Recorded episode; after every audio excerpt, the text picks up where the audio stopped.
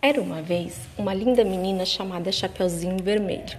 Um certo dia, sua mãe pediu que ela levasse uma cesta de doces para sua avó, que morava do outro lado do bosque.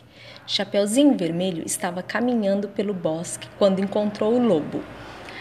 Aonde vai, Chapeuzinho? perguntou o lobo. Na casa da vovó levar uma cesta de doces, respondeu o Chapeuzinho. Muito bem, boa menina. Por que não leva flores também? Enquanto o Chapeuzinho colhia as flores, o lobo correu para a casa da vovó, bateu a porta e, imitando a voz da Chapeuzinho Vermelho, pediu para entrar.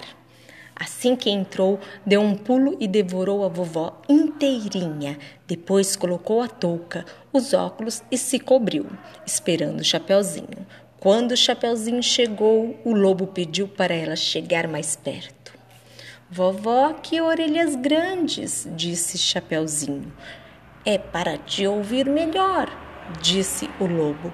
Que olhos enormes, vovó. É para te ver melhor. Que nariz comprido. É para te cheirar. E essa boca, vovozinha, que grande. É para te devorar. Então o lobo pulou da cama e correu para pegar Chapeuzinho. Um lenhador que passava perto da casa ouviu o barulho e foi ver o que era.